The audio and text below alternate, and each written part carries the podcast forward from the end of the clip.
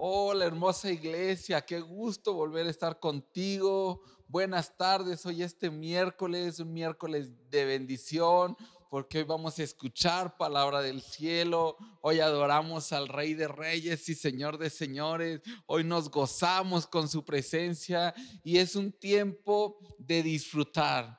Yo siempre le digo a quien llega a la casa que aquí se viene a disfrutar. Es tiempo de que tú te sientes y que disfrutes de la presencia de Dios en tu hogar, que disfrutes lo que Dios quiere hacer en tu hogar, en el trabajo, donde lo estés escuchando aún, en el transporte que vienes de casa, de, vienes del trabajo hacia tu casa, disfrútalo, cierra tus ojos, disfruta la alabanza, la adoración como lo hiciste y hoy recibe una palabra, recibe un saludo de nuestra pastora la profeta, de Giro, de Josué. Te mandamos un fuerte abrazo de Fati, de, de Noemí, de Magdalena, de todos los que nos juntamos a orar por ti en toda esta semana. Te damos un fuerte abrazo de parte del equipo Nueva Jerusalén, de esta hermosa familia. Y quiero que declares algo conmigo para iniciar como siempre iniciamos con toda nuestra fe, con toda nuestra energía, con todo nuestro gozo, así como le adoraste, así como clamaste en tu adoración. Vamos a clamar ahora a algo que Dios ha depositado sobre esta casa, que ha depositado sobre los hijos de esta casa. Y es la forma en cómo decides vivir, la forma en cómo tú declaras que, que decides vivir y enfrentar lo que el mundo quiere mostrarte. Y quiero que como iglesia, como familia, a una sola voz, gritemos y clamemos, ¿Cómo está la iglesia? Bendecidos, prosperados y en victoria. ¿Cómo están los hijos de Dios? Bendecidos, prosperados y en victoria. Dilo más fuerte, dilo más fuerte desde tu estómago que salga un poder de ti. Que tu palabra salga poder que salga una determinación declarando lo que va a acontecerte. ¿Y cómo están los hijos de Dios? Bendecidos, prosperados y en victoria. Dale un fuerte aplauso a Dios. Dale un fuerte aplauso a Dios. Mira, yo en, antes en los, en los servicios presenciales les decía, apláudele, apláudele, porque en tu aplauso, en tu alabanza, en tu adoración y tu alabanza con los aplausos, puede estar tu milagro. No te canses de aplaudir, no te canses de disfrutar, no te canses porque mientras aplaudes estás disfrutando de su presencia. Siente cómo fluye su presencia por donde tú estás, ahí en tu comedor, ahí en tu sala, en tu hogar. Siente ese aire que está entrando, que es la presencia de Dios, porque alguien está demandando esa presencia yo quiero ver esos hogares llenos de presencia de Dios porque han declarado, porque aplauden, porque le alaban, porque le gritan con todo su corazón. Así caminamos Nueva Jerusalén, nuestra iglesia, nuestra casa y nuestra familia. Amén. Quiero compartirte un versículo que Dios nos habló el lunes por la mañana. A las 5 de la mañana venimos a orar y Dios nos habló con un versículo que impactó, impactó mi, espíritu, me, me, sacudió. Y quiero que lo compartas, compartirlo contigo este, este día. Y quiero que vayas conmigo a, a las Sagradas Escrituras, al Evangelio de Juan, capítulo 1. Vamos a leer desde el versículo 1 hasta el versículo 9. Aquí te va a aparecer en pantalla, lo lees conmigo y leemos la palabra de Dios en el nombre del Padre, del Hijo y del Espíritu Santo. Amén. En el principio era el verbo y el verbo era con Dios y el verbo era Dios. Este era el principio con Dios. Todas las cosas por Él fueron hechas y sin Él nada de lo que ha sido hecho fue hecho. En Él estaba la vida y la vida era la luz de los hombres. La luz en las tinieblas resplandece y las tinieblas no prevalecieron contra ella. Hubo un hombre enviado de Dios, el cual se llamaba Juan. Este vino por testimonio, para que diese testimonio de la luz, a fin que todos creyesen por él. No era él la luz, sino para que diese testimonio de la luz. Aquella luz verdadera que alumbra a todo hombre venía a este mundo. En el nombre de Jesús. Amén. Vamos a orar unos segundos, Señor. Te damos gracias por este tiempo tan maravilloso, Señor.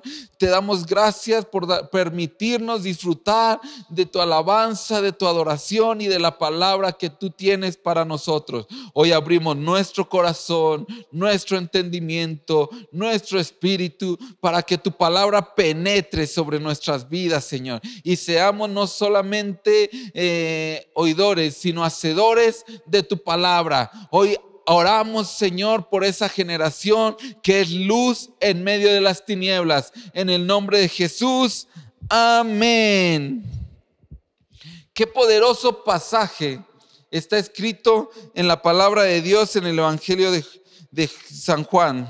Cuando dice que en el principio era el verbo y el verbo era con Dios y el verbo era, era Dios. Este era en el principio con Dios. Todas las cosas por Él fueron hechas, y sin Él nada de lo que ha sido hecho fue hecho. Todas las cosas fueron hechas por Dios, y sin Él nada de lo que vemos, nada de lo que tenemos habría sido hecho.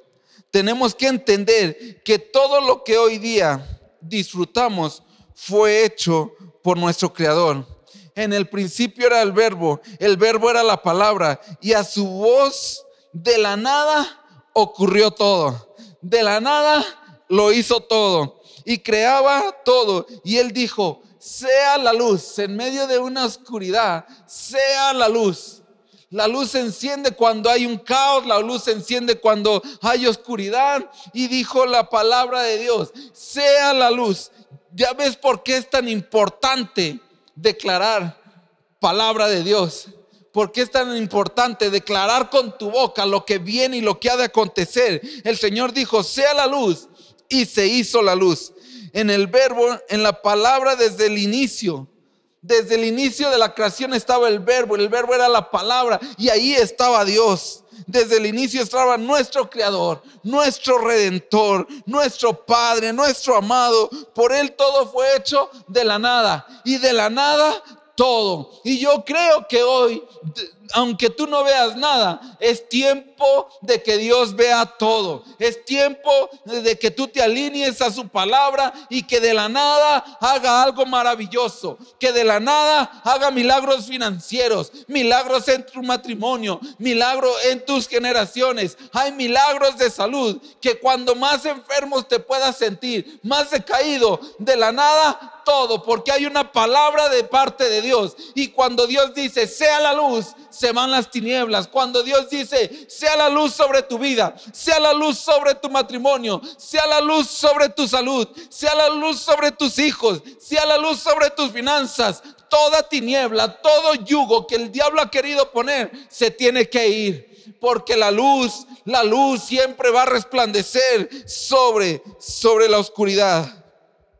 Y mira qué importante, qué importante esto. En el versículo 4 dice, en él estaba la vida. La luz representa la vida. La luz representa la vida. Y hoy una luz va a entrar a tu hogar. Una luz va a entrar en ese lugar donde sientes conflicto. Una luz va a entrar a tu corazón para sanar, para restaurar, para levantar. Dice, en él estaba la vida y la vida era la luz de los hombres en la, creación, cuando todo era un desorden, Dios creó la luz. Es algo muy importante, escucha esto, que la luz es una creación de Dios. La luz fue creada cuando había un caos y un desorden y la luz fue creada por Dios. La luz era una decisión de parte de Dios para qué? Para terminar con las tinieblas. La luz era una decisión que Dios tuvo para decir, porque iba a arreglar el caos y el desorden que había. Y dijo, sea la luz. Lo primero que dijo después de crear el mundo, dijo, sea la luz. ¿Por qué? Porque iba, estaba decidido a terminar con las tinieblas. Dios trajo vida a través de la luz. Las tinieblas representan o pueden representar desiertos, soledad, tristeza, enfermedad. Pero tienes que entender esto, mira, que las tinieblas no es un estado ni es una forma. Las tinieblas no es un estado ni es una forma, es una consecuencia. Si nos vamos al diccionario, la oscuridad, la oscuridad que representa las tinieblas, no es un estado, es una consecuencia. Porque la oscuridad dice el diccionario que es la falta de luz.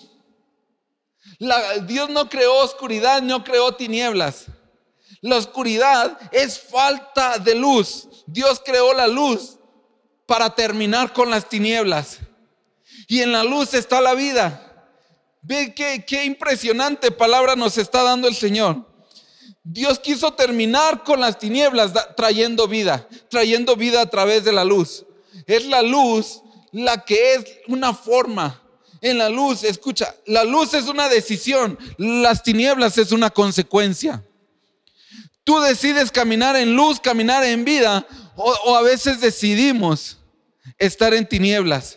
Pero las tinieblas, la oscuridad es una consecuencia, no es una forma. No te acostumbres a vivir de esa forma. No te acostumbres a vivir en desiertos, a vivir en tinieblas, porque no es un estado normal, no es una forma normal, es una consecuencia de que a veces no queremos caminar en luz.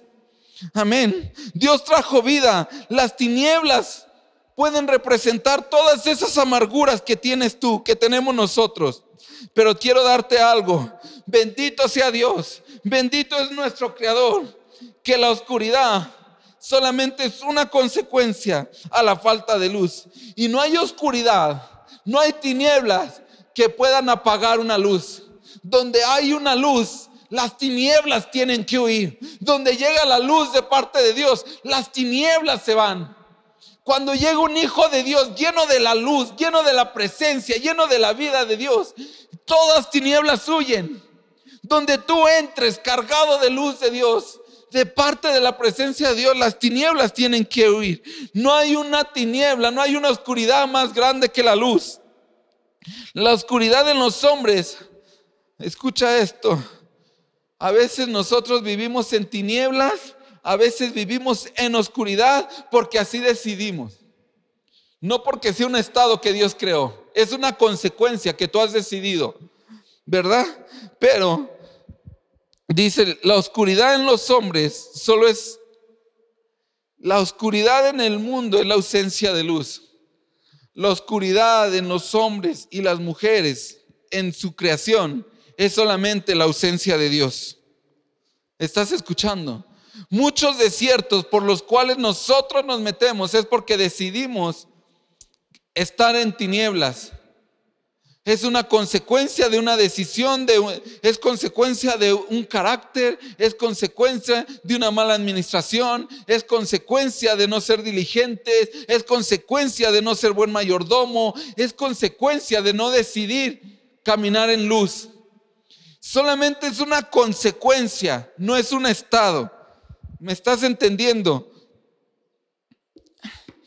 Y, esos desiertos que puedes atravesar muchas veces, donde nosotros nos metemos, es solamente la ausencia de Dios en nuestras vidas, la ausencia de Dios en nuestro caminar, la ausencia de Dios en nuestro matrimonio, la ausencia de Dios en nuestras generaciones, la ausencia de Dios en nuestro negocio. Hay hoy tenemos que reflexionar si lo que estamos viviendo es porque es una consecuencia de nuestros actos o por qué. ¿Qué es lo que estamos viviendo? Yo tengo un negocio y mi negocio no prospera. ¿Por qué? Porque en mi negocio no está Dios. Porque en mi negocio hay una ausencia de Dios. En mi negocio no se alaba, en mi negocio no se adora, en mi negocio no hay oración. Y entonces el desierto financiero que vives en tu negocio es porque está una ausencia de Dios en ese local. Hay muchos matrimonios que de repente llegan a pedir consejería y, te das cuenta, le digo al varón, hijo, tú amas a tu esposa. Sí, yo la amo con todo mi corazón, pero ella no me entiende. Hija, tú amas a tu esposa. Sí, yo lo amo. Y ¿Saben qué es el único problema que yo veo? Que, que se han alejado de Dios, que han decidido caminar en tinieblas, que Dios siempre ha estado con ustedes, pero ustedes han decidido y es una consecuencia. Ya están pensando en divorciarse. ¿Por qué? Porque han decidido sacar a Dios de su matrimonio. Porque ustedes se cansaron, ustedes se enfriaron y es una consecuencia que están viviendo. El hecho de querer o de pensar simplemente en divorciarse es porque hay una lejanía de parte de, de ti, de ustedes para con Dios. Hay que cuestionarnos hoy en día en los problemas donde estamos batallando, en nuestras debilidades. Si es porque somos débiles o es porque nosotros decidimos estar en tinieblas, decidimos meternos e introducirnos, introducirnos en esa consecuencia. Y lo malo es que siempre culpamos a Dios. Ay, Señor, es que tú no me escuchas. Ay, Señor, es que tú no me das. Ay, Señor, es que tú no provees. Sí, hijo, pero cuando tú quieras caminar en la luz y quieras salir de esas tinieblas donde te has metido, porque cuando llegas, llegamos al camino de Dios, llegamos a la luz, llegamos a la vida. Y eso es para nosotros los hijos de Dios. Y hoy le vengo a hablar a los hijos de Dios, a los que aman a Dios y que por alguna razón han dejado, han descuidado su relación con Dios se han metido en tinieblas y se han introducido a un lugar donde no le corresponde. Y fíjate lo que dice el versículo 6 al 8. Hubo un hombre enviado de Dios, el cual se llamaba Juan. Este vino por testimonio para que diese testimonio de la luz, a fin de que todos creyesen por él. No era él la luz, sino para que diese testimonio de la luz. Hubo un hombre enviado de Dios. ¿Te imaginas quién era ese hombre enviado de Dios? ¿Te imaginas cómo Dios escogería a un hombre para que fuera su enviado? Hoy Dios ha escogido su iglesia para enviarla. Hoy Dios ha escogido a su iglesia para enviar a ese, ¿para qué? Para que demos testimonios de la luz que Dios creó, de la vida que Dios nos dio como hijos, como cristianos. Hay una luz que hay sobre tu vida y Dios escogió a un hombre, a Juan. A Juan el Bautista lo escogió para que diese testimonio. Testimonio, ¿te imaginas quién era ese hombre? Yo puedo ver también la vida de Job. Cuando le dicen, ¿no has visto a mi siervo Job? Es intachable. O sea, ¿te imaginas el testimonio de Juan? Es intachable. Me imagino un hombre recto, un hombre diligente, un hombre eh, de buena mayordomía, un buen administrador, que se administra su vida, su testimonio, para la forma de que a partir de que lo vieran a él, su testimonio es cómo vives, cómo decides vivir, qué decides escuchar, qué decides hablar. Y Juan decidía hablar lo que Dios quería que él hablara, porque lo escogió para que él diera testimonio, para que su vida fuera la evidencia de la luz que había en él, de la luz que Dios iba a traer. Y escucha, y eso es lo que Dios quiere hoy en día con su iglesia. Hoy yo a este mensaje le llamé le llamé clamando en silencio. Hay muchos que queremos hablar, que queremos evangelizar, que queremos hacer muchas cosas. Pero nuestro testimonio muchas veces deja mucho que desear. Y escucha esto, Juan, para que diese testimonio de la luz, a fin de que todos creyesen por él. ¿Te imaginas la responsabilidad que había en Juan? Es la misma responsabilidad que hoy cae en sus hijos de Dios. Es la misma responsabilidad que hoy cae en su iglesia, en su amada. Es la responsabilidad que tú y yo tenemos, dar un buen testimonio para que la gente que no conoce a Dios lo conozca a través de tu vida. Que lo conozca a través de cómo vives, cómo te comportas, qué decides ver, qué decides escuchar, ¿Qué decides hablar? ¿Con quién decides juntarte? Ese es el testimonio que Dios quiere. Y habrá, habrá uno que pueda decir, heme aquí, yo quiero ser ese Juan el Bautista que se ha llamado por mi testimonio, que se ha llamado por cómo me comporto, cómo me dirijo, cómo hablo, cómo escucho, qué decido ver. Heme aquí, yo estoy aquí listo para ser enviado. Y vemos más adelante, en el mismo ah, capítulo que estamos leyendo, Dice el versículo 19, el título, Testimonio de Juan el Bautista. Algo estaba pasando con Juan el Bautista, que todo el mundo lo seguía, que iba al desierto para buscarlo, que, que hablara, del que iba a venir después de él. Y todo el mundo, y, y, los fariseos y los sacerdotes de ese tiempo van y le preguntan por qué algo estaba ocurriendo. La gente iba hasta el desierto. Él no estaba en un lugar cómodo. La gente iba hasta el desierto a buscar a Juan, a ver su testimonio, ver cómo vivía, ver el Dios que él portaba, la luz que él portaba. Y le dice, eh, ¿quién eres tú? Y él dice, yo no soy el Cristo. Bueno, entonces eres el profeta. No, yo no soy el profeta. Bueno, eres Elías. No, yo no soy Elías. Y le preguntan, entonces dinos quién eres para decirle a todo aquel que nos ha enviado, dinos tú quién eres. Y ve lo importante y lo, maravilloso que, eh, que Juan les dice. Yo soy la voz de uno que clama en el desierto. Yo soy la voz de uno que clama en el desierto. Y yo por ahí puedo ver a mucha gente que de repente dice, yo clamo, yo adoro, yo alabo, yo esto. Pero si vemos las escrituras, Dios es inmensamente grande y nos revela tantas cosas. Antes de que Juan fuera una voz en el desierto, antes fue un testimonio de luz. Muchos queremos hablar, queremos predicar, queremos profetizar. Queremos pararnos en un altar creyéndonos que somos una voz en medio del desierto, pero nuestro testimonio es muy malo. Y si tu testimonio es malo, déjame decirte algo, te quita el poder y la autoridad para hacer esa voz. Muchos queremos su nombre, queremos, yo soy el profeta, yo soy el pastor, yo soy el evangelista, yo soy el apóstol. Pero el testimonio habla mucho más de quiénes somos en realidad. Una vez el apóstol me dijo, ¿quieres saber, quieres saber cómo, cómo puedo saber quién eres tú? Y le digo, ¿cómo?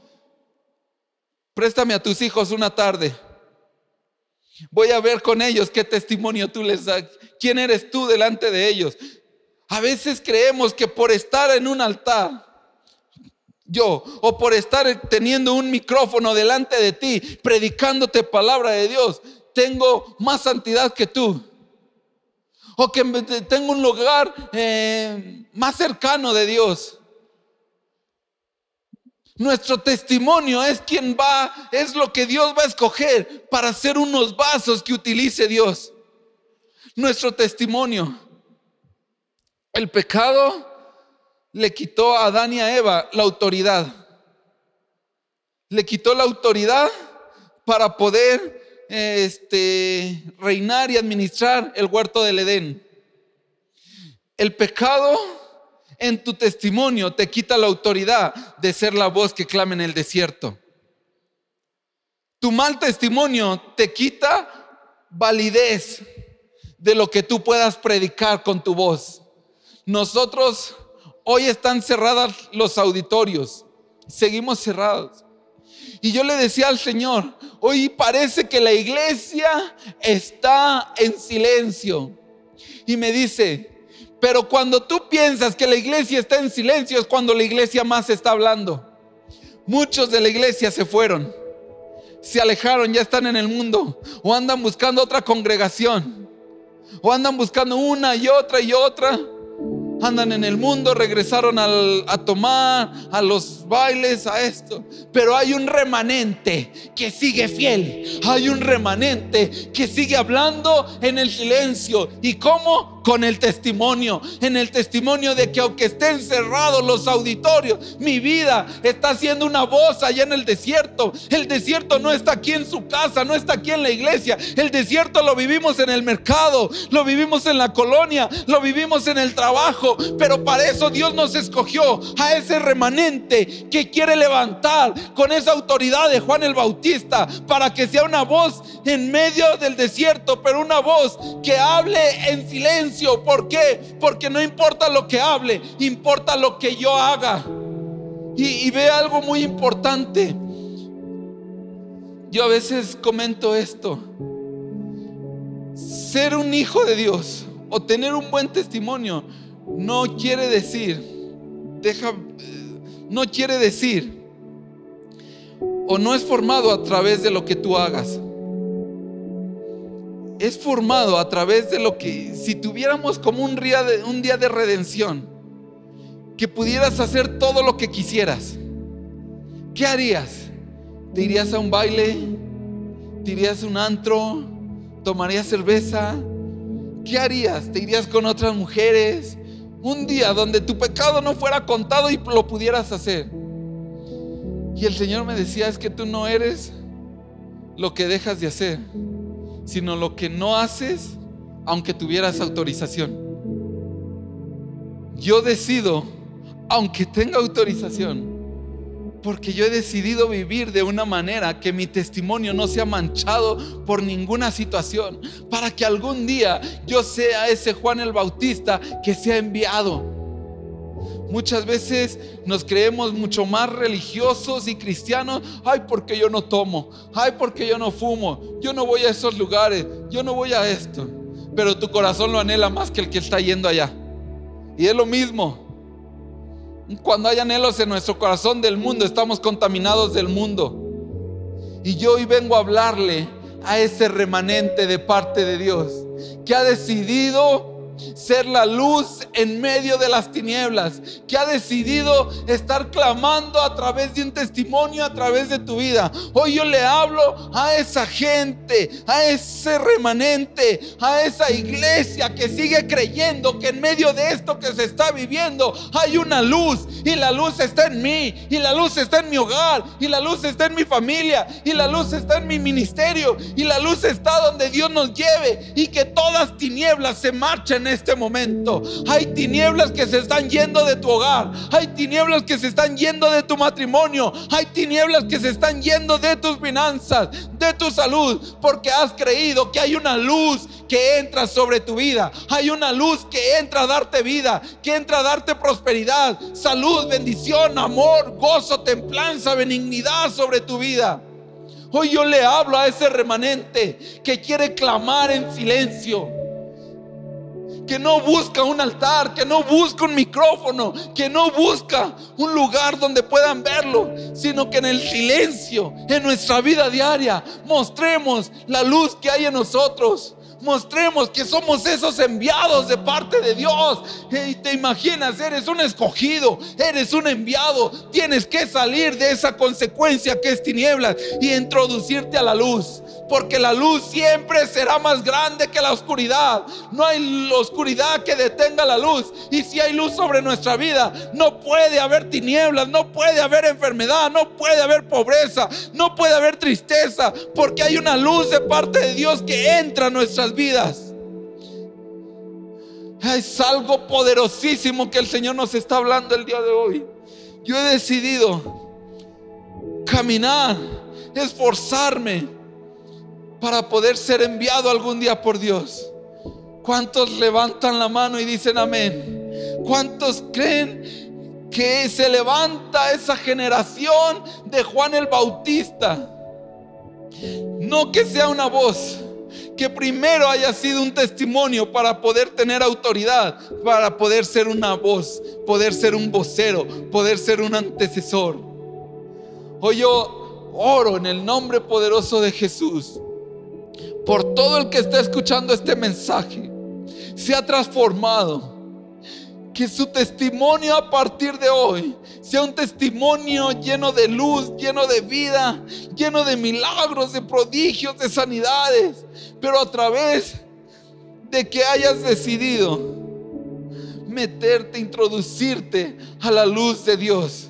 Hay una luz que quiere descender sobre tu vida, llevándose todo pecado, llevándose toda debilidad, toda enfermedad. Pero es decisión tuya decidir seguir a Cristo, decidir tener un buen testimonio con valores y principios del reino de la Biblia.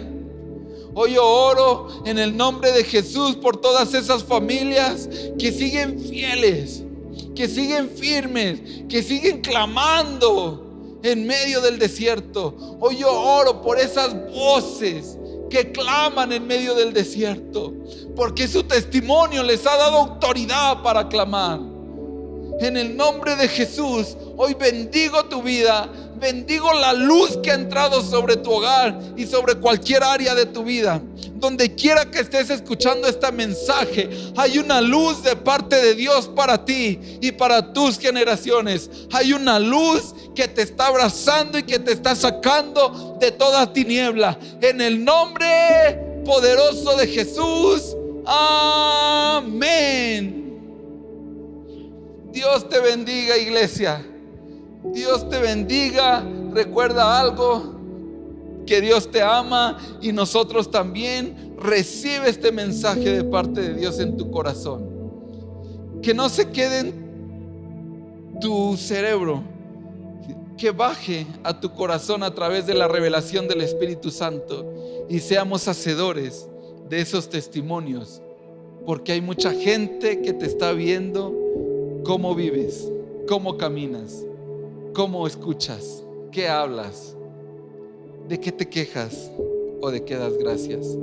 Te bendigo, hermosa iglesia, te extrañamos, te mando un abrazo de parte de todo el equipo y la familia Nueva Jerusalén, donde quiera que estés, Iguala, eh, Puebla, Ciudad de México, Chicago, Mexicali, Hermosillo, donde quiera que nos escuchen, Zacapu, Sinapecuaro, les mando un fuerte abrazo, Dios les bendiga y declaro sobre ti, sobre tu semana, sobre tu vida y tus generaciones, una vida bendecida, prosperada y en victoria. Feliz miércoles, Dios te bendiga.